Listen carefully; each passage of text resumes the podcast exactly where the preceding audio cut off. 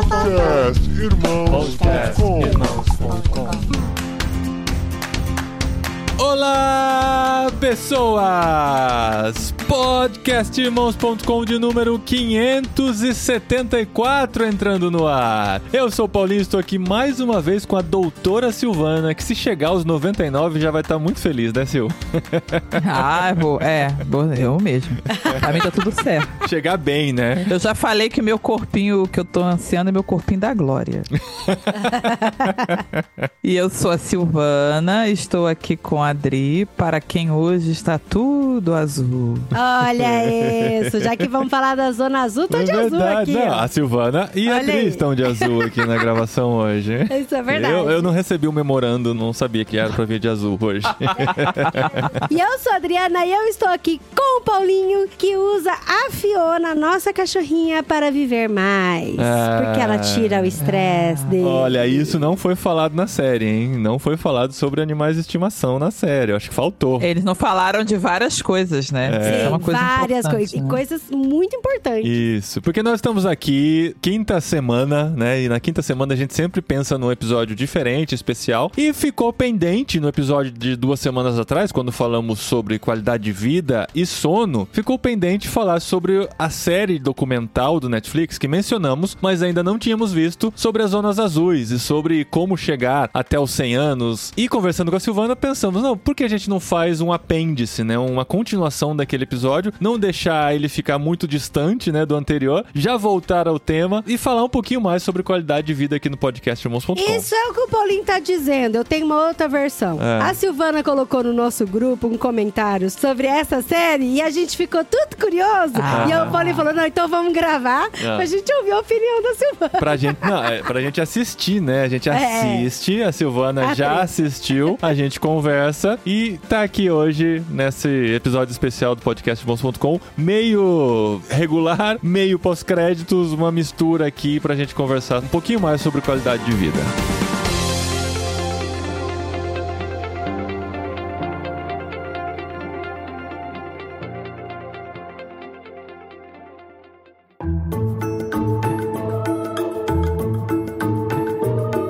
Série, gente, foi lançada esse ano na Netflix, mas não é pré-requisito pra você ouvir esse episódio ter assistido a série, porque a gente vai falar sobre o tema da série. Se você assistir depois de ouvir esse episódio, vai ser legal também. E se você, não importa a ordem, né? Se você deixar pra ouvir depois o nosso episódio de duas semanas atrás, também não tem problema. Uma coisa vai complementar outra e a gente quer falar sobre tudo um pouco aqui nesse episódio. A gente ficou muito curioso pra ver essa série. Primeiro porque como viver até os 100 anos, né? E às vezes até muito mais que o segredo de viver até os 100 anos. Porque foi um cara que ele ficou muito curioso, o Dan, ele até bateu o livro de recordes no Guinness de atravessar de bicicleta o mundo inteiro, enfim. É um cara que busca a vida saudável há muito tempo. É um jornalista que, depois dessa vida de ciclista, começou a trabalhar com o National Geographic, pesquisando sobre vida saudável, sobre longevidade. E ele fez uma coisa assim muito curiosa que eu achei super legal. Ele pegou e ele falou assim: "Olha, eu vou descobrir por que que existem lugares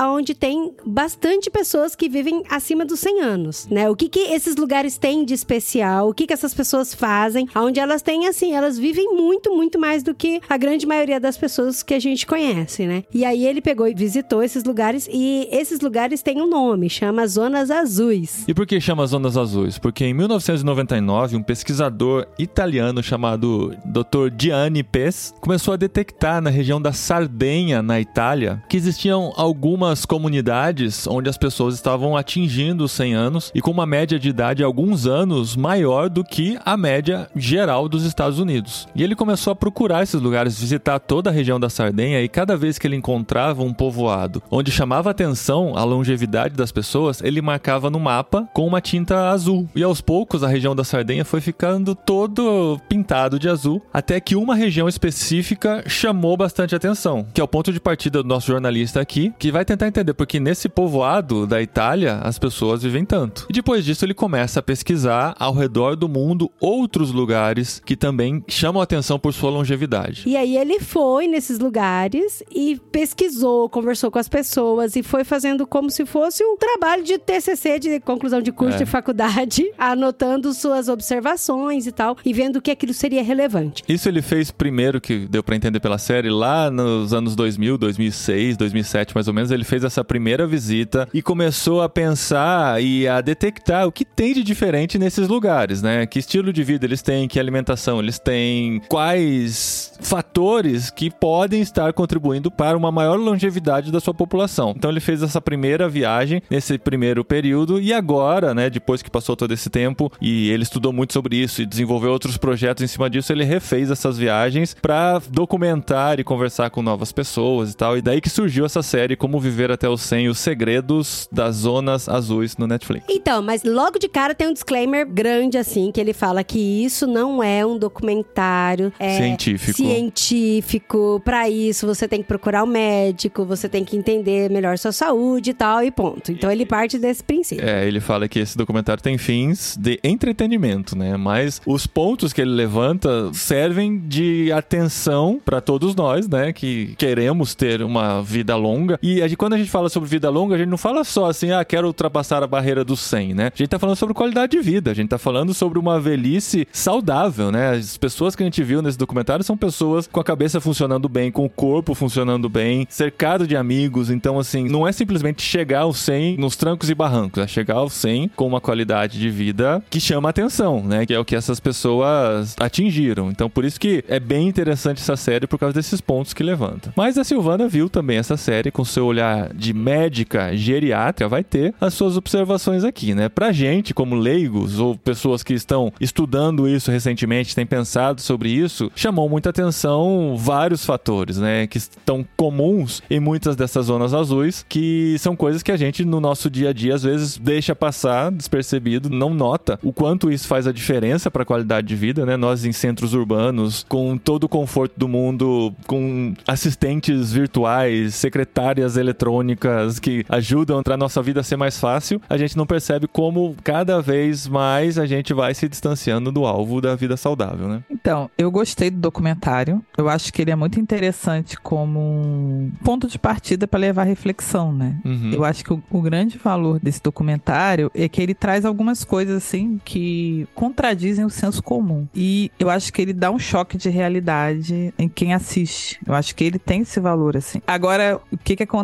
Vocês já começaram falando uma coisa importante. O documentário, ele é uma obra de entretenimento. Muita gente pega o documentário e trata como uma peça científica, né? Inclusive, sem pegar os dados e analisar com cuidado. Você vê que ele vai passando pelos lugares, por exemplo, vários dados que vão atrapalhar a narrativa, ele tira na hora de falar, como o fato do pessoal de Loma Linda não beber álcool. Sim, porque Loma Linda é uma região dos Estados Unidos, basicamente de adventistas do sétimo dia, né? Então a gente tem lá a única zona azul nos Estados Unidos é Loma Linda e mostra a vida em comunidade deles, como eles trabalham muito na parte esportiva, enfim. Mas não, não menciona, né, que eles não consomem álcool nessa realidade. É, então ele, tipo assim, aquilo que vai poluir um pouco a narrativa, eles vão meio que sacando fora, Aham. entendeu? Então, o, o documentário é legal quanto a narrativa. E aí vem o que eu falei que eu tinha várias observações a fazer, é que, na verdade, o documentário das Zonas Azuis, ele é um documentário feito para o público americano. Sim, sim, isso a gente percebe. Ele é um documentário perfeito para o público americano. E eu acho que o valor de nós, né? Quem é brasileiro, quem é falante de língua portuguesa, né? Eu acho que algumas pessoas que estão no continente africano e às vezes têm acesso ao podcast e vão ter acesso ao documentário, acho que é interessante que existem vários hábitos que nós temos e que nós estamos perdendo por causa até dessa globalização da cultura no Ocidente e que você deveria resgatar. Eu acho que o valor do documentário é esse. Mas se você vê que o documentário é todo referenciado para a população americana, tem várias coisas que ele vai falando ali, e você fala assim, cara, mas isso aí não é natural fazer? Aham. Aí você fala assim, ah, mas isso a gente já fazia. Isso a gente já ué." faz, né? É, O arroz e feijão é muito engraçado, né?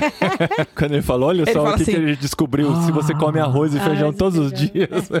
É a comida Não, super balanceada. Ai, é. o segredo do pessoal de Loma Linda, eles comem feijões. É, Oh, tá cheio de feijão no mercado. Aí eu, aham. Hum, sim. aqui. Então, assim, ele tá descobrindo certas rodas que nós. Mas Aham. assim, Mas por outro lado, tem muitas coisas que nós nos relacionamos muito com a- o estilo de vida americano, né? A questão dos carros, né? Isso. A questão da utilização dos carros. Ele fala muito sobre como algumas cidades dificultaram muito a compra de carros, né? Citou o caso de Singapura, assim, só 11% da população tem carro em Singapura. Isso é um número absurdo se você pensar numa realidade brasileira. Mas claro, isso porque existem outras formas de transporte mais seguros, mais baratos, mais E saudáveis, é que poluem menos, é, enfim. sim, é. Tudo isso. Mas assim, no Brasil a gente tem essa grande quantidade de carros, esse grande incentivo à compra de carros, que leva a uma vida muito mais cômoda, mais confortável e sem exercícios físicos, né? Então a gente, fazendo esses paralelos com os Estados Unidos, a gente consegue entender muitas coisas. A questão da alimentação também, o fast food, como tem chegado forte no Brasil, né? Então são várias coisas, vários hábitos que nós estamos deixando para ter acesso a coisas mais fáceis que nossos avós, por exemplo, tinham, né? E tinham vidas mais saudáveis por conta da alimentação e dos hábitos que tinham na época. né? Então, mas por exemplo, esse exemplo de Singapura, né? Eu achei muito interessante porque ele falou que o governo tem essa preocupação muito grande em fazer com que a população se exercite, que a população seja mais saudável, porque isso gera menos impacto na saúde pública. Então, o governo gastaria menos com saúde pública por conta disso. E aí tem essa taxação em cima de quem tem carro e o dinheiro que eles usam, eles revertem para os pedestres, né? Construindo parques, construindo academias ao ar livre. Ciclovias. Então, tudo isso. Só que aí você fica, ah, mas no Brasil não tem isso e tal. Mas o que isso pra mim que é mais, não é nem tanto a forma, mas a importância de fazer, sabe? Então eu coloco isso na minha realidade de que sim, é importante a gente se exercitar, a gente caminhar, a gente viver em comunidade e todas essas coisas, mas aí eu transporto pra minha realidade. Então, por exemplo, uma coisa no Brasil era a questão de você pegar o ônibus, você descer num ponto antes. Porque o pessoal fala, ah, eu moro em, eu moro em São Paulo, sabe? Como que eu vou a pé pro meu trabalho? Como eu vou de ciclovia? Se eu ando de bicicleta, eu vou ser atropelado, sabe? Então, desce um ponto antes, sabe? Assim, você vai adaptando. Então, a gente vê o documentário e vai colocando isso na nossa rotina, vai fazendo as nossas adaptações. Então, por exemplo, e com relação ao pessoal da Itália, da Itália, né, se eu não me engano, Da que a, a comida típica deles lá era uma batata roxa super bizarra. Não, a batata eu- roxa é Ah, do é- é Japão. não. É do Japão, é Okinawa. Okinawa. Okinawa. Okinawa. Gente, eu não vou achar aquela batata aqui, entendeu? Só que a questão é, eu preciso da batata roxa pra eu viver até o 100, sabe? Com qualidade de vida? É. Não, é questão de hábitos de alimentação É, o legal dessa série é que ele mostra cinco regiões diferentes. Só de curiosidade, né? Singapura não está nessas zonas Mas azuis, não, mas é uma é. cidade com uma estrutura pensada, né? Uma cidade-estado com a estrutura pensada para a qualidade de vida, que eles estão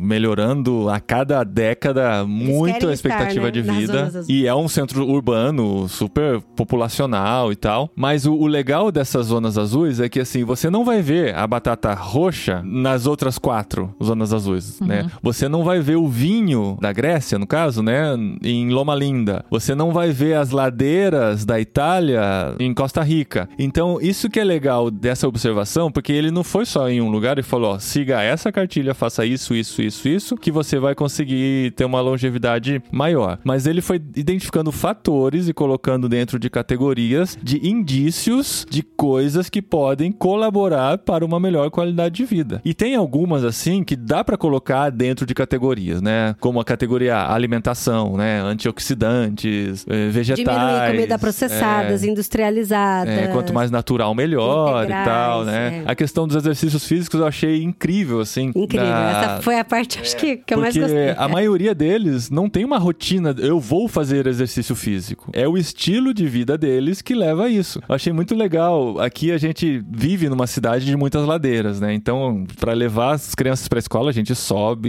e desce e faz bastante exercício nesse sentido. Eu ficava pensando, faz umas duas semanas eu tava pensando, nossa, se a gente morasse aqui na região da escola, na rua da escola, talvez a gente não precisasse subir tanto, era só ir em linha reta, né? Porque eu fico pensando, nossa, ter que subir isso todos os dias. Da... Aí a gente ladeira, vê que na desce Itália, um dos fatores que contribui para a longevidade das pessoas é que eles sobem e descem para ir para todos os lugares, nessa região específica da Sardenha. E são exercícios que eles estão fazendo. Outro que me chamou a atenção também, que eu nunca tinha pensado, acho que já devo ter ouvido falar isso em alguma situação, mas nunca me toquei com relação a isso. É os japoneses não terem cadeira, né? E sentarem no chão. Então a senhora com 102 anos, ela vai comer, ela senta no chão. Ah, mas qual que é a vantagem disso? Porque você tá praticando agachamento 30 vezes por dia. As pessoas É praticam isso. tempo todo. né? E O tempo aí todo. ele compara, né, com os dados da maior causa de mortes de idosos dos Estados Unidos é por conta de quedas dentro de casa. Por quê? Porque estão com os membros inferiores enfraquecidos. E os japoneses não, porque eles estão agachando e levantando. Aquele senhor lá de cento e poucos anos levantando o corpo só com os braços, com as pernas cruzadas e tal. E você vê que ele não praticou isso a vida inteira para fazer aquilo. É simplesmente o estilo de vida dele. Então me chamaram a atenção essas coisas e de pensar que assim, não é só a gente começar a fazer um desses fatores, sabe? A partir de hoje eu vou comer batata roxa em todas as refeições, né? São várias coisas agregadas e é uma constância. Não é essa coisa, eu vou pagar um ano de academia, fico saudável e depois deixo de fazer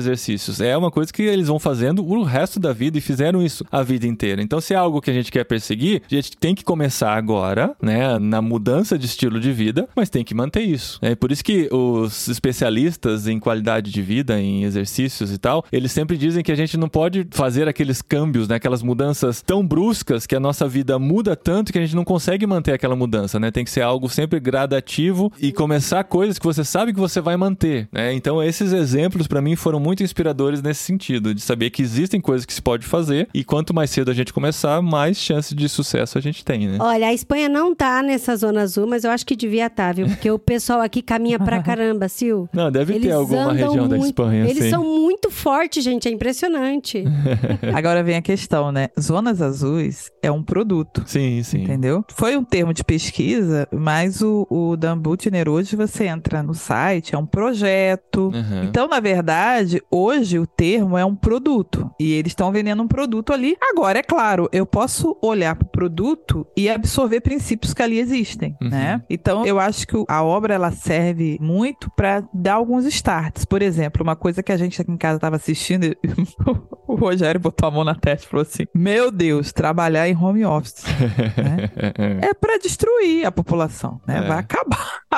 É. Só tá preocupado aí falando que vacina vai dizimar, que vai dizimar a população é home, É home office, office, trabalhar é. Escritório. A gente se livra de um lado, que é do estresse, né? Diminui o estresse do trânsito, da lotação, do tempo que você demora pra chegar em casa e até do ambiente de escritório, que o estresse é um dos fatores que contribui com o envelhecimento e com a morte precoce, mas acaba perdendo de outro lado, né? De você poder ficar dentro de casa o dia todo. E você pode, né? Se você não precisa levar ninguém pra nenhuma atividade, você não tem filhos que precisam sair de casa, você pode passar a semana inteira dentro de casa, pedir as coisas por aplicativo e viver totalmente sedentário, né? A gente ganha de um lado, mas se a gente não perceber, a gente tá perdendo de muitos outros lados, né? Mas, Paulinho, sobre esse lance do sedentarismo do home office, eu acho que tem os dois lados, sabe? Eu acho que o home office ele é menos estressante que trabalhar presencialmente, dependendo do cargo, do ambiente de trabalho e do seu salário. Se o salário for muito baixo e você, no tempo livre que você tá em casa, você vai fazer outras coisas produtivas, aí realmente você fica um tempão no trânsito pra chegar lá, pra ganhar aquele salário super baixo. Aí você acha que não vale a pena sair de casa. Agora, por exemplo, eu noto assim, né, pela minha experiência de trabalho em casa e por quem eu vejo. Cara, às vezes tem o, o meeting, né, pra resolver o meeting. Como é que é a call pra resolver a call. Aí, ah, porque o fulano chegou na call e o PowerPoint que ele mostrou não é o PowerPoint que a gente combinou. Uma coisa que talvez se você tivesse ali um lado do outro, você puxava a cabecinha assim, ô fulano, ah, ô fulano, e você resolveria, entendeu? Então, em alguns tipos de carreira, trabalhar em casa pode ser tão ou mais estressante, você troca uns estresses por outros, sabe? Sim, sim. Embora é inegável que o deslocamento seja um fator de estresse. É inegável, né? Mas se o deslocamento fosse transposto, talvez você tenha outras vantagens. Fora o fato de que, né? Você se move. Se você trabalha em casa, você precisa criar uma rotina propositiva de movimento, entendeu? Você vai ter que ser intencional em se mover. Não tem como, porque senão você realmente adoece. Assim, uma coisa que eu achei legal no documentário, que eu acho que seria legal trazer aqui, é que ele tem princípios que se você seguir, isso vai te fazer muito bem. Uhum. Agora, a minha dúvida é até onde, né, o que é colocado na obra em si e até no projeto é feito para tentar, com uma estratégia, sim, de solução de um problema que existe, que é a baixa longevidade da população dos Estados Unidos. Isso é um Uhum. problema, né? Dentre os países desenvolvidos, Estados Unidos da América é o que tem menor expectativa de vida e uma expectativa em decréscimo. Uhum. Não e a é obesidade também, né? 75% da Caramba, população é dos Estados Unidos é obesa. Isso é impressionante. É, exatamente. Mas vocês sabem que os grandes obesos, eles estavam no México, quando a última vez que eu tinha olhado. Ele- ele- o México e os Estados Unidos competem. E aí vem a seguinte questão. A alimentação do mexicano, ela era uma alimentação baseada em tortilha, né? Que é um pão feito de massa de trigo, né? Sem fermento. E eles comiam muitos feijões, né? O feijão é um alimento muito típico da culinária mexicana. E aí, com a entrada mais pesada da cultura norte-americana na culinária mexicana, eles meio que aliaram o que havia de pior na culinária mexicana, o carboidrato e a gordura que eles tinham, com o que havia de pior na culinária americana, que é Uau. absolutamente 95% do que eles produzem. E aí, o negócio, assim, eu fui numa sessão clínica lá no hospital na Cidade do México. Todo mês tinha uma sessão clínica, assim, geral do hospital, que aquela galera de jaleco. né? Aí cheguei lá, era série de casos de cirurgia bariátrica. Gente, o índice de massa corporal, pra você ter uma ideia, o índice de massa corporal normal é entre 20 e 25. Entre 25 e 30, você tá com sobrepeso, acima de 30, você é obeso. 35, você é um obeso grau 2. Grau 2 já tem indicação de pensar numa intervenção mais agressiva. E acima de 40, grau 3, que é uma obesidade grávida. O pessoal usa o termo obesidade mórbida, né? Uhum. O índice de massa corporal da galera dos estudos que eles faziam era 55 a 60. Que Meu Deus. isso? Era- quando eles falavam, eu falei assim,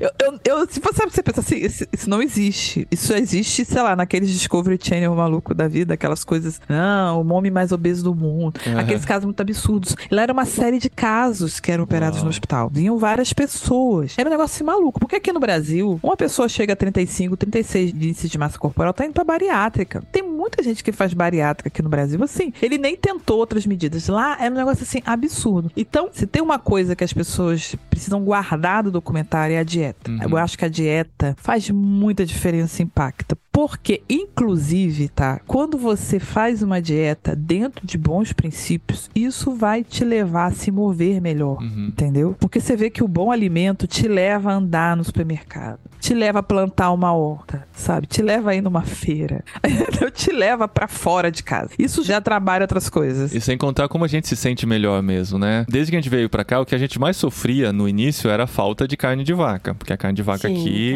é é, é caríssima e não tem a mesma variedade que tem no Brasil e tal. Às vezes tem um bife, uma opção de bife lá que já tá na bandejinha pra você comprar. Então, assim, pouco a pouco a gente foi deixando de comprar carne de vaca e comendo mais carne de porco, que é o que eles têm aqui, frango. Assim, carne de vaca, quando a gente faz em casa, a gente até faz. é, Hoje é dia especial, hoje é dia de comer carne de vaca. que Acontece É, a cada é três especial. meses, assim. A gente faz um bifinho e come e tal pra matar saudade e tal. Mas é interessante como só de comer menos carne de vaca a gente já se sente muito melhor, já se sente com ânimo melhor. né? E pros espanhóis, quando a gente fala pra eles que o churrasco no Brasil é com carne de vaca, eles falam, sério? Mas não é pesado? E criança come normal? É, criança. Não, assim, eles não sabem, eles não sabem fazer carne de vaca. Eu Acho que Eles tá lá no sabem. mercado pra É, estrangeiro é, comprar. é pra eles não, estrangeiro. não Entendi. Em restaurante aqui, se o restaurante é espanhol, e aqui, né, na nossa cidade só tem espanhóis basicamente, não tem opção. Aqui tem as tapas, né? Você vai no bar, você pede a bebida e escolhe a tapa. Tem um menu assim com 50 tapas. Nenhuma delas vai ter carne de vaca. Carne de Nenhuma. Mas pro norte tem, né, amor? É, Galícia É, e tal. pra, pra tem. Galícia eles já comem mais. Mas isso reflete na saúde das pessoas também. Obesidade aqui é um- uma coisa muito rara de ver. Eu lembro muito, que a gente muito a raro. gente foi nos Estados Unidos em 2010 e a gente se assustou de olhar assim, de ver que as pessoas são imensas mesmo, assim, e A gente várias. teve congestionamento no IKEA de carrinho pra obeso. É, que ele- eles. Eu fiquei. É, isso é eu uma tava coisa que grávida e aí eu lembro que eu tava muito cansada, muito cansada. Eu falei, não, eu vou usar esse carrinho. Tô grávida, barrigudinha, né, e tal. E era, eu tava competindo os carrinhos com eles É. ali. Não, Estados Unidos é padrão Wally. É. Olha aquele É, Wally, é, o filme Wall-E. da Pixar. É, É. o Wally, É, o padrão é Wally. bizarro. É. É. E aqui na Espanha, falando da nossa região aqui, é muito raro ver. Muito Existem, existem, existem também. Não do nível que a gente viu nos Estados Unidos. Existem pessoas obesas, assim, mas é muito raro. É difícil. Você vê até chama atenção, assim, porque é diferente dos demais da população, né? Então eu vejo que, assim, muitas das coisas descritas no documentário a gente vê presentes aqui, né? A alimentação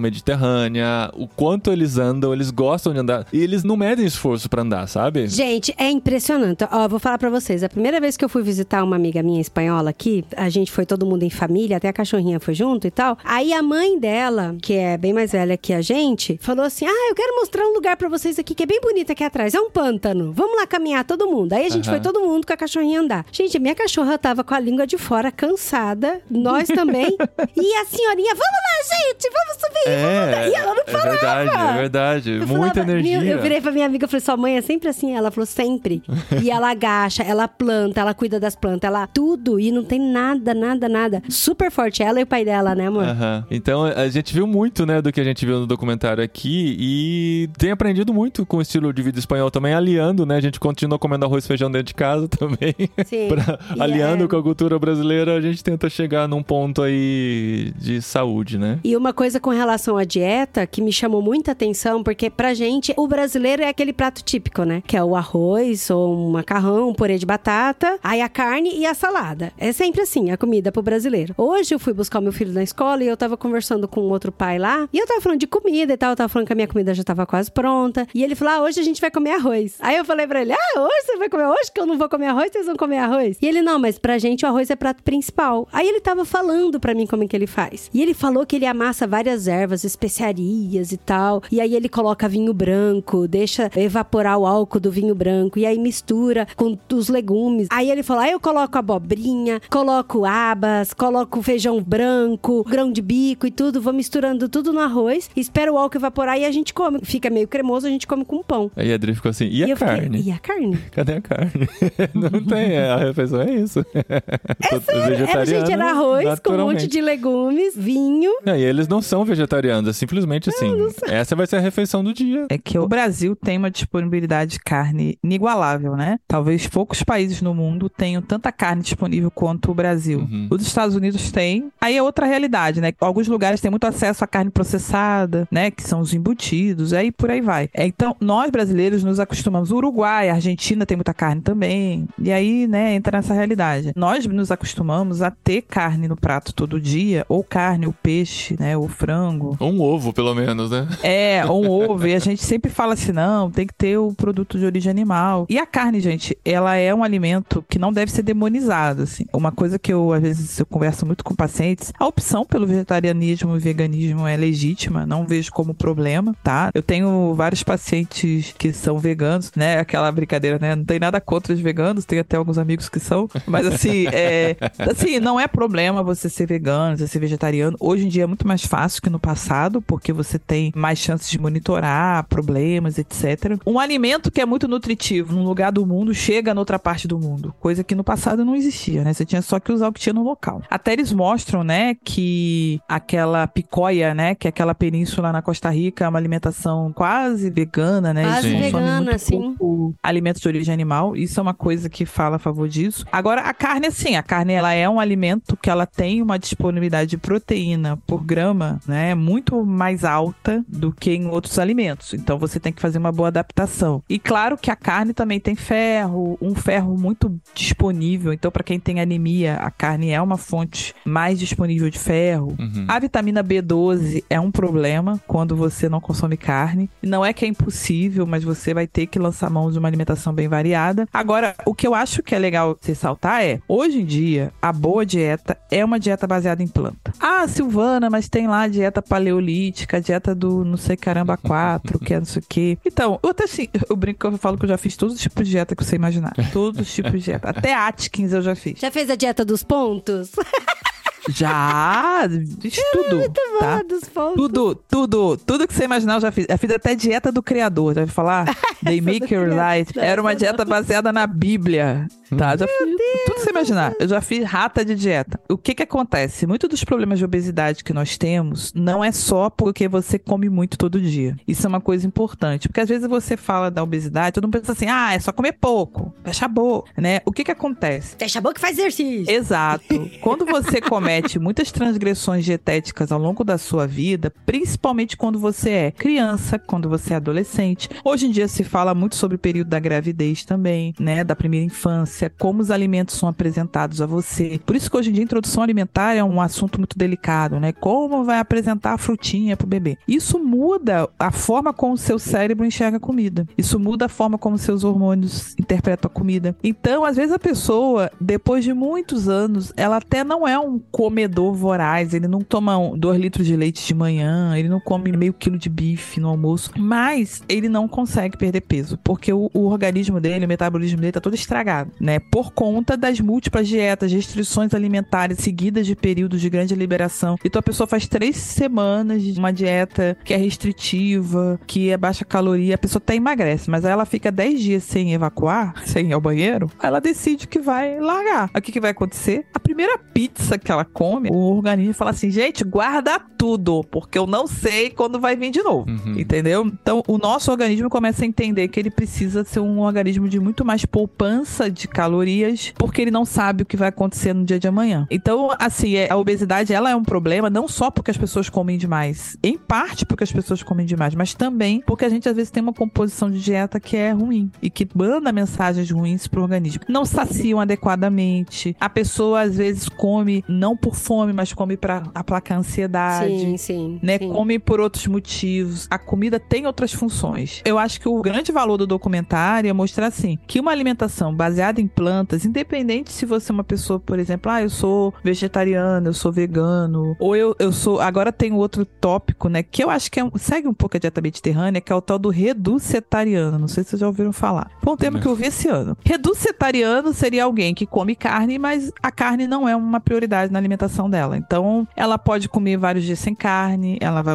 priorizar outros tipos de alimento, mas se ela for numa churrascaria, vai ser uma refeição muito maneira. Sim, sim. A carne não é um item essencial para fazer uma refeição. Que eu acho que é o que acontece com muitos de nós, né? Não, mas não tem carne, então, né, tem um problema. Aí tem as pessoas que vão falar assim, Silvana, mas eu, eu como carne todo dia, eu como frango todo dia, ou peixe, ou porco. É um problema? Não, depende da quantidade que você come. O ideal, o ideal é que a carne e os, as leguminosas, aí entra feijão, ervilha, grão de bico, aí põe aí a leguminosa da sua escolha, né? Que esses dois itens, porque eles são ricos em proteína, não ultrapassem um quarto do prato. Uhum. Então, você não vai comer carne, você tem que reforçar o, o grão de bico, a ervilha, o feijão. Não tem problema você não comer carne, mas se você comer carne, você tem que lembrar que tem um feijão ali junto. Você não precisa comer um patacão de carne, você pode comer um pouco menos, né? Eu, eu acho que é esse o equilíbrio que as pessoas têm dificuldade. Porque a pessoa faz assim, aquela montanha Aham. gigante de arroz, assim, e põe o bifão no alto do Everest, sabe? Então, eu É, acho que esse é que é o lance, entendeu? Uma coisa legal também que o documentário falou foi a questão de você parar de comer antes de ficar cheio, né? Isso. É, os- os Do Okinawa lá, 80% né? lá, O é. 80%. Eu achei isso tão legal. Diz que antes deles comerem, eles falam essa frase, né? Em japonês lá, que é 8 de 10. Quando você se sentir 80% satisfeito, você para de comer. Você já para de comer. Eu é achei muito tão legal isso. impressionante. Você não precisa comer até estourar, né?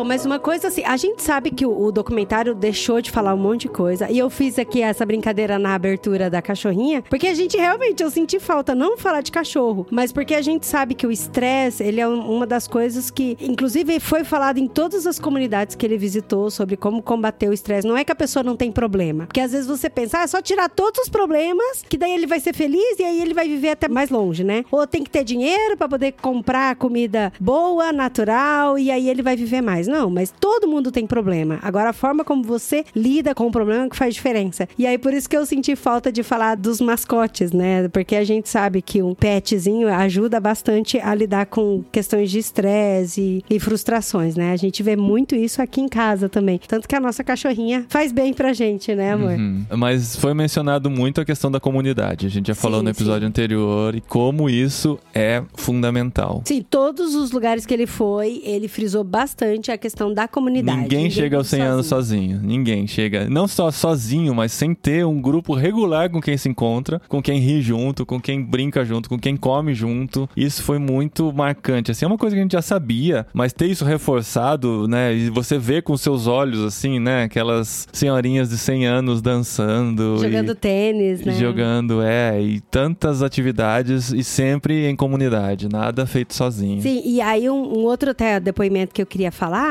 é que assim, eu conheço um- uma família que eles chegaram na Espanha e eles não tinham nenhum amigo, nenhum, não conheciam ninguém, ninguém, só os pais das crianças da escola mesmo assim, porque eles não falam espanhol, eles não falam espanhol e eles optaram por não falar espanhol porque eles vão ficar pouco tempo aqui, o ano que vem eles já voltam pro país de origem deles e eles fazem curso de inglês na mesma turma que a minha. E aí eu perguntei por que, que vocês optaram por fazer inglês. Aí ela me respondeu, ela falou assim, olha, a gente até tinha a opção de fazer inglês online direto do nosso país, até de graça, se a gente quisesse. Mas a gente optou por vir na escola porque a gente precisa pertencer a uma comunidade. De qualquer coisa, pra gente não se sentir sozinha, pra gente estar mais feliz, pra gente dar risada e ter contato com outras pessoas. A gente entende que isso faz bem pra nossa saúde, sabe? E a gente, como cristão, a gente faz parte da nossa comunidade igreja, né? E isso também foi até um dos outros segredos que ele fala, né? Da população que tem uma longevidade muito grande, que é você ter uma comunidade de fé. Não exatamente de fé, Mas a fé também é um dos fatores que mais de uma das comunidades relatou, assim, de como a, fé, fé, propósito, ajuda a se vocação, conectar. Então, aí né? eu queria falar da vocação, porque daí traz a questão do sentido de vida, né? Um outro fator que foi recorrente, das pessoas saberem para que vivem, né? Quando a pessoa perde esse sentido, quando a pessoa acha que já cumpriu tudo e que já não tem mais nada para realizar nessa vida, é quando o fôlego de vida começa a sair da pessoa, né? Então a gente vê todos os velhinhos lá com suas comunidades sempre se sentindo útil em alguma coisa, né? O voluntariado também foi levantado como um fator importante, né? Então assim, a comunidade, a fé, a vocação, né? O sentido, de, sentido vida de vida. e o envolvimento com voluntariado são quatro coisas que se a gente está envolvido com uma igreja, a gente já tem, né?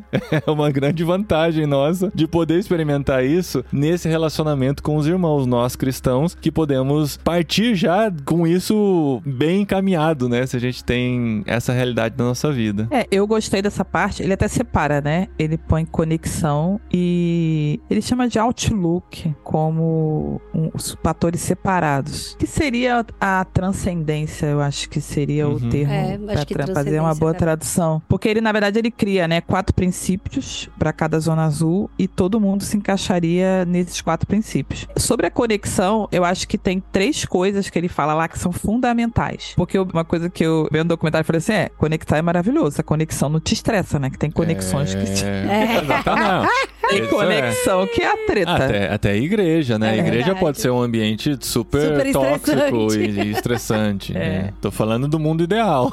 É, porque se a conexão for estressante, não adianta nada. Então, o lance da conexão é, primeiro, né, um princípio importante. Principalmente para quem já passou dos 65 anos, o ideal é que as suas conexões sejam intergeracionais. Eu acho que um grande erro cometido pelas comunidades, igreja faz isso direto, é criar um grupo de velhinhos que só tem velhinho da mesma idade. Aham. Ah, não, os 80 a mais vão ter. Assim, hoje em dia, quando a gente fala em gerontolescência, né, em bom envelhecimento, a gente conversa muito sobre a importância de que a conexão seja intergeracional. O Pijama falou bastante isso naquele episódio que a gente fez com ele. Uma Exato. das conclusões que ele chegou no seu estudo também. É fundamental. Você tem que ter duas ou três gerações interagindo. Ah, mas o grupo dos idosos não pode ter o momento deles. Deve ter o momento deles, mas eles também têm que ter momentos em que eles interajam com as pessoas da geração abaixo e até com jovens. Tem que ter essa troca, porque um vai contribuir para o outro, né? O mais jovem contribui para o mais velho, o mais velho contribui para o jovem, né? Isso aí é muito importante. Qual é uma das consequências de você ter grupos muito homogêneos com todo mundo na mesma faixa etária? Todo mundo quer viver até os 100? Quer. Mas chega uma certa idade, um falece, uhum. o segundo falece, o terceiro. E aí, eu tenho vários pacientes nonagenários que viveram essa experiência de perder o grupo todo. Ele ser o último do grupo. E aí é horrível, porque de repente ele fica sozinho. Ele é o remanescente. Então, quando você tem conexões mais intergeracionais, esse grupo, ele tá sempre se renovando. Então, claro, o mais velho, ele vai deixar esse mundo, mas ele vai deixar o legado. E o legado vai ser lembrado pelos outros, né? Que é uma coisa que ele também fala. Então, ele fala muito sobre a questão da conexão. Primeiro, você ter a tribo certa, ou seja, você se juntar com pessoas que sejam parecidas com você, isso faz diferença. É claro, gente, que a gente nunca vai ter todo mundo pensando igual e formar caixas de eco, né? Câmeras de eco é um problemaço. Então você tem que tomar cuidado o que, que é essa tribo certa. Mas é se você é uma pessoa que é ativa fisicamente, você vai acabar se conectando com pessoas que também são ativas fisicamente. Se você é uma pessoa que tem um certo estilo de alimentação, a sua tendência é se reunir com pessoas que têm uma alimentação parecida com a sua, né? Eu acho que é isso que a gente tem que tirar de lição, porque senão também você tem o risco de criar câmeras de eco e tudo mais. Tem que ter essa ressalva. A outra coisa que ele fala é você ter as parcerias, né? E é muito legal ele falar das pessoas ali que se ajudam, né? Que até fazem, né, vaquinha para ajudar uns aos outros. A Adri conhecia, Moai, né?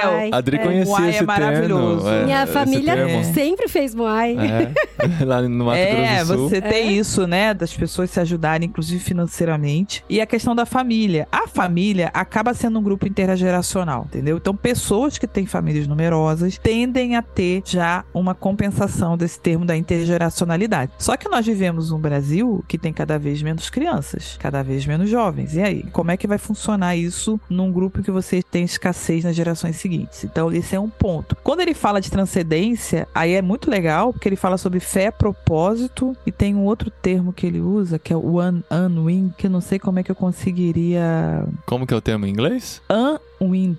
U-N-W-I-N-D. Aqui tá como relaxamento depois de um período de tensão ou trabalho. É, seria assim, o deixa rolar. Uhum. eu entendi, eu deixa rolar, não se estressa tanto. Mas assim, eu acho legal ter a fé e o propósito, né? E o relaxamento, como essa coisa da transcendência, são muito bons. Mas assim, nós que somos cristãos, né? Entra o equilíbrio. Aí, eu acho que é esse que é o termo que eu queria falar. É você ter uma fé equilibrada. Eu acho que esse é o ponto essencial disso. Porque porque não adianta nada você falar assim, não, eu sou uma pessoa de muita fé. Eu sou uma pessoa que eu, a religião é importantíssima para mim. Aí a pessoa vira fanática da religião, entendeu? Não adianta nada. Ou então, não, eu tô na igreja todo dia, né? Eu não faço mais nada da minha existência, né? Eu tava vendo até sobre esses noticiários de guerra, né? As pessoas que nós acompanhamos que são ativistas, né, dos direitos humanos. Gente, são pessoas que a vida delas está se esvaindo. São pessoas que vão viver menos. Aí você vai dizer assim, não, então saia do seu ativismo pela causa do bem para você ver até os 100, é. né? Nós como cristãos entendemos que essa vida ela tem muito propósito. É uma vida que está sendo derramada ali, está sendo gasta pro reino e viver até os 100 é muito legal, é, mas perder a vida por amor de Cristo também é muito mais maneiro, entendeu? Então a gente tem que ter o equilíbrio. Eu acho muito legal a gente viver bem, abraçar o envelhecimento de forma positiva. Não é gente que envelhecer, ter artrose, ter dores, né? É uma coisa legal. Mas você abraçar o envelhecimento como uma fase normal da vida. Se você envelheceu é porque você venceu um monte de coisa. Agora, entender que mais do que chegar até os 100, a nossa vida tem que ter um propósito focado em Deus. Muitos, por causa desse propósito, não vão chegar lá. Isso é um fato. Eu vou dar um exemplo aqui, vou dar nomes, tá? O Antônio Carlos Costa, né? Uhum. Que tá lá assim na. E todo mundo, você, você tá exagerando, calma, né? ah, não, vai tirar férias na Bahama, Antônio Carlos Costa. Vai passar um tempo lá em Loma Linda, uma dieta mediterrânea. Entendeu? É, pastores, né, que estão se desgastando enquanto visitam, né, os seus membros nos hospitais, e que vão visitar o pessoal no presídio. Houve história super cabeluda. As missionárias que estão lá no interior do Raio Parta, né, onde ninguém mais quer ir, estão lá alimentando os pobres, né? A galera que tá lá no hospital de campo campanha, sabe? Uhum. Essas pessoas estão se gastando. Aí você vai dizer assim: sua vida não tem sentido, você não vai viver até os 100, olha Uhum, só, né? é. Então, eu vejo isso assim como lições a serem tomadas, que nos dão uma ideia de viver de forma mais sábia, né? Eu gosto muito desse termo wise, né? Que é essa coisa assim da esperteza, da sagacidade, da sabedoria nesse sentido. Mas eu vejo assim, é uma coisa que você, quanto cristão, apreende, você vê que é legal e você vai dosar aquilo conforme o propósito de vida que Deus te deu. Uhum. Não é porque você, às vezes, tem uma missão que é super complexa e te estressa muito, que você não vai ter que passar por momentos de relaxamento. E não se sinta culpado por isso, né, Silvana? É, É, é exatamente. você é um pastor que tá, né, numa comunidade de periferia, passando muito sufoco, não é por isso que você não vai cuidar o mínimo da sua alimentação, né? O mínimo possível. Porque além de que comer bem, às vezes demanda um pouco de investimento no tempo, às vezes você é o pastor que sai visitando e cada lugar que você chega, aquela senhorinha vai te oferecer um bolo, vai te oferecer um pastel. Sim. Não, eu não vou comer não, irmã, porque isso aí não tá na minha dieta. Você vai comer o pão, vai tomar café oito vezes por dia, porque cada vez que você vai, alguém te oferece, né? Ainda vem com aquele monte de açúcar. Então, assim, a gente dosa isso porque o reino tá em primeiro lugar, sabe? Mas são lições muito importantes. Então, o lance da fé, da conexão, viver em comunidade. Eu participei de um clube do livro sobre o Igreja Tove. E foi um livro, né, que fez muito sucesso sobre igrejas tóxicas.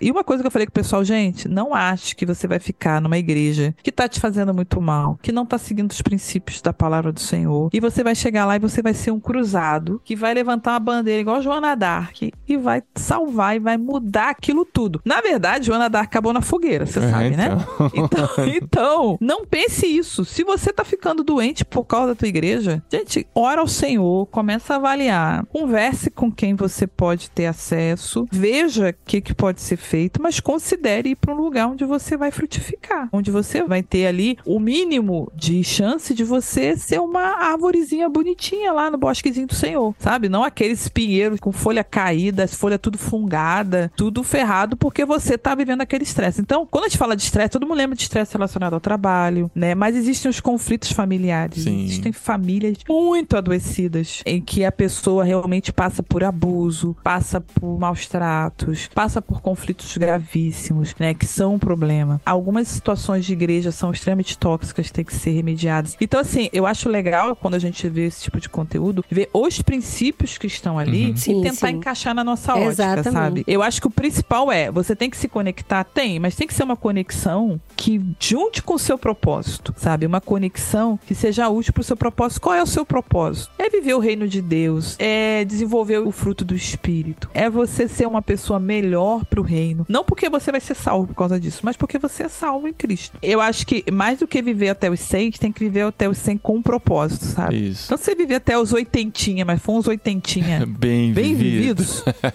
tá bom, É. entendeu? Não adianta nada se você for até os 100 e se lascar tudo, entendeu? Uma coisa que eu queria falar, que eu acho que ficou até pendente do episódio anterior que a gente fez, a gente fala muito sobre ritmo de vida, sobre estilo de vida, sobre dormir bem, dormir horas suficientes de sono, evitar o estresse, né? Enfim. E a gente, por exemplo, veio aqui pra Espanha, não veio aqui buscando qualidade de vida, a gente veio aqui buscando o nosso chamado mesmo, o propósito do que a gente entendia que Deus estava nos direcionando e que estamos numa realidade aqui que oferece essa qualidade de vida em alguns pontos que a gente busca usufruir, né? Ah, não, estamos aqui, não podemos aproveitar dessa qualidade de vida. Não, a gente pode andar, as coisas são próximas o suficiente para não precisar tirar o carro. Se a gente pode fazer isso, a gente toma essa decisão e anda e faz e se alimenta e tem acesso a esses alimentos, legal. Mas tem gente que não tem, né? Tem gente que não tem condições de dormir mais do que seis horas por noite por causa do seu ritmo de vida. Tem gente que não tem condições financeiras de comprar os alimentos adequados. Ah, eu acho muito bonito isso, mas onde que eu vou arrumar batata roxa? Ou onde que eu vou comprar comida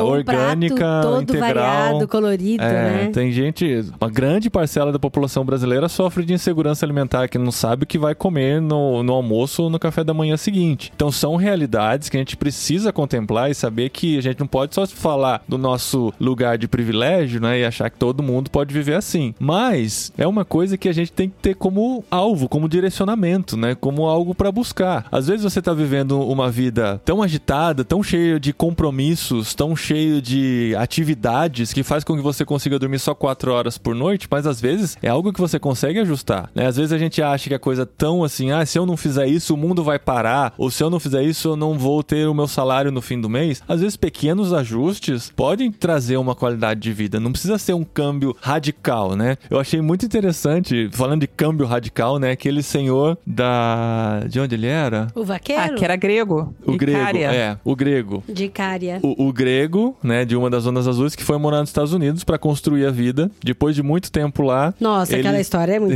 ele foi detectado com câncer de pulmão e o médico disse que ele não teria mais seis meses de vida. Isso ele tinha 73 anos, uma coisa assim, né? Eu não sei, era jovem, né? Por centenários É. ele era jovem. Aí ele falou: ah, Eu não quero passar o fim da minha vida aqui, quero voltar pra Grécia, Quero pra minha cidade da Grécia. os meus, na- né? O homem tá com 102 anos, tá vivo ainda, sabe? Só de... Aí ele fez essa mudança radical e fez total diferença na vida dele. Então, às vezes, você precisa de uma mudança radical mesmo, né? Que vão salvar a sua vida, de verdade. Mas às vezes são coisas que você consegue ajustar no seu dia a dia, melhorar, descer um ponto antes, subir de escada invés de elevador, e não só uma vez. Isso é importante, né? Manter a constância, mudar o seu estilo de vida e ir buscando. Assim, você tá naquela loucura da cidade grande, trabalhando, estudando à noite, tal, dormindo pouco, se alimentando mal. Tudo na sua casa eletrônica, É. a máquina de lavar louça, É. o controle. Ah, mas eu não posso luz, fazer nada diferente. tá, mas pelo menos faz um planejamento de vida pra daqui quatro anos, quando eu terminar essa faculdade, eu não quero construir algo que eu vou precisar me matar de trabalhar pra manter,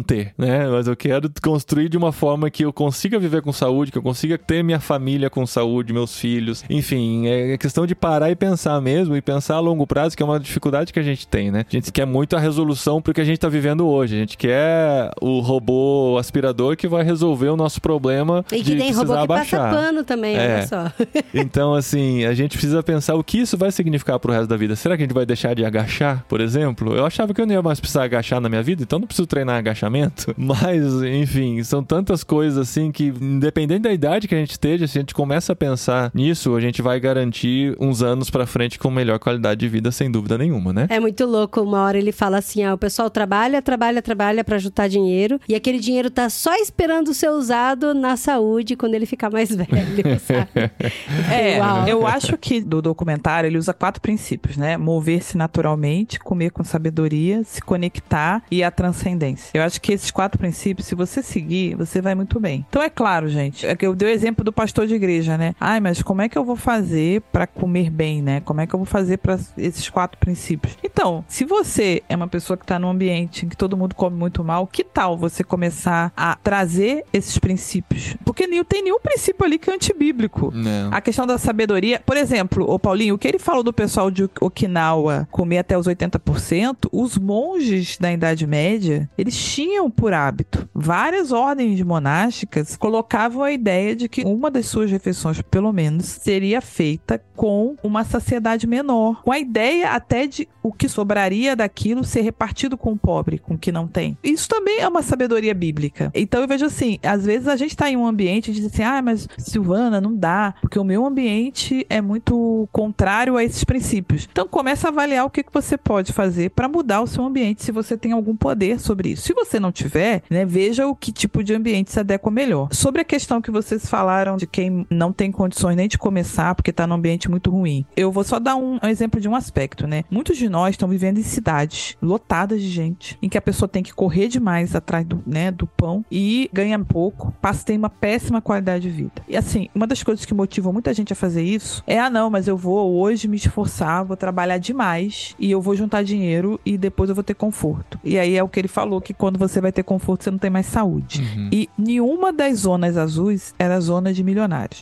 Não. né? Nenhuma, nenhuma. Tinha umas até com gente muito pobre. Sim, sim. Então eu acho assim, a longevidade não se associa a você ter grandes somas de dinheiro. Embora o pessoal de Loma Linda ali, eu acho que é um pessoal É, bem, né, é, ali financeiramente ok, Aham. né? Não acho que o pessoal assim que vive na Europa também é pobretão, mas eu digo assim, não tinha nenhum, ninguém morando em mansões, né? Até se falava que a casa era um tamanho adequado, não eram casas gigantes, Uhum. né? Eram casas necessárias, o tamanho que você precisa. Então assim, o minimalismo, você viver com menos, talvez seja uma prova de sabedoria. Uhum. E assim, pessoas que moram, né, nas grandes cidades, às vezes que mal conseguem sobreviver com o que recebem, um conselho que eu sempre dou: considere ir para um lugar menor. Uhum. Considere mudar para onde você vai ter talvez menos badalação da cidade, mas mais qualidade de vida. Eu sei que tem algumas profissões que não podem fazer isso. Eu sei que tem gente que não tem condições ou que, por exemplo, cuidam de pais que estar na cidade vai estar mais próximo do serviço médico. Tem várias questões que envolvem, mas quem pode, busca um lugar onde você vai viver melhor com menos renda. Porque eu acho que isso é uma das chaves para você minimizar o estresse,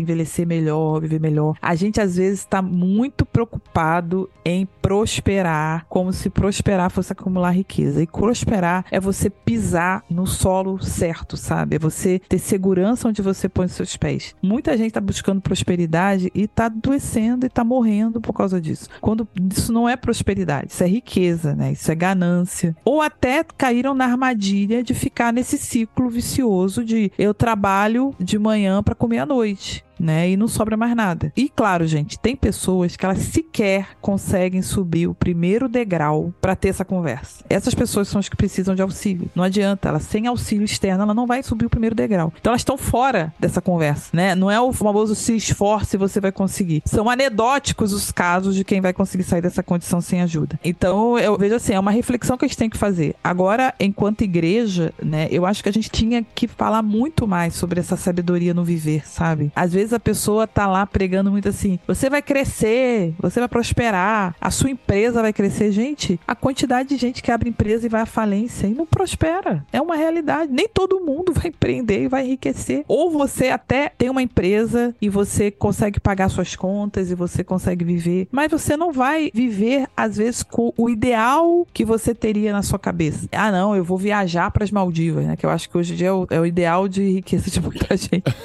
Cara, nem todo mundo vai, cara. Eu vou pra Maldiva na nova criação. Eu vou conhecer as Maldivas na, eternidade, cara. Assim, entendeu? Então você tem que ter os pés no chão. E eu acho que uma coisa legal do pessoal ali, que os cinco lugares eu acho que era bem forte. Eles viviam fincados no tempo presente, Uhum. né? O é pessoal verdade. ali, fazia sortinha. Ali, ô, ô Paulinho e Dri, eu senti muita falta de cachorro também, falar de cachorro. Eles não falaram muito sobre sono, porque ali era um lugar tão tranquilo, acho que todo mundo ali dorme bem.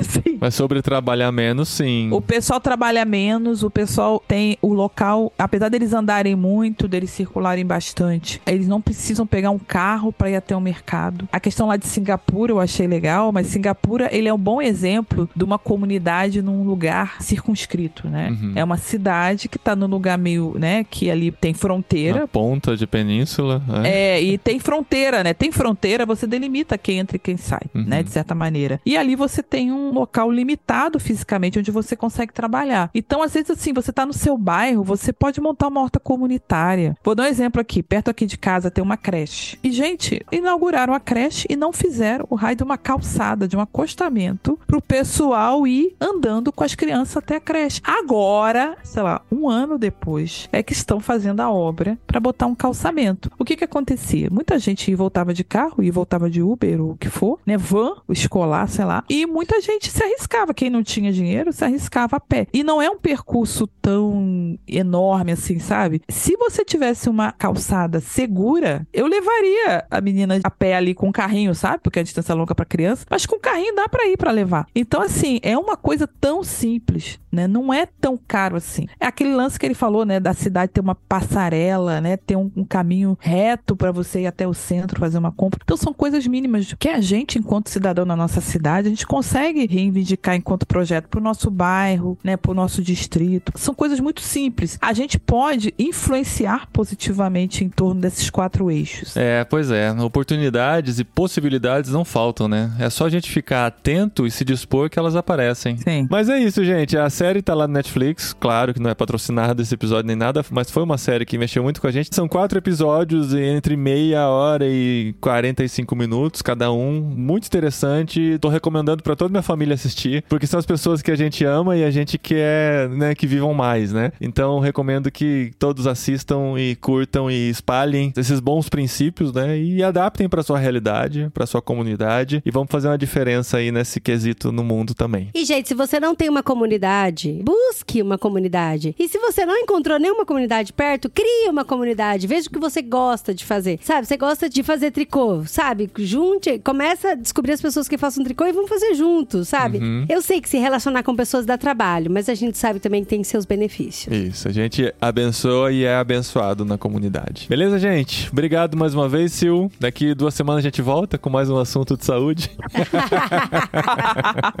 e é muito bom, gente. Não fiquem sozinhos, não se isolem. Estar junto com pessoas é muito bom. E use esse tempo para influenciar positivamente, apresentar Jesus, né? Dar um testemunho fiel, presença fiel, fora do seu ambiente de conforto. Muito bom. Muito bom, Muito bom, gente. Duas semanas é brincadeira, tá? Mas a gente quer voltar mais esse tema, assim, aqui no podcast irmãos.com, com certeza.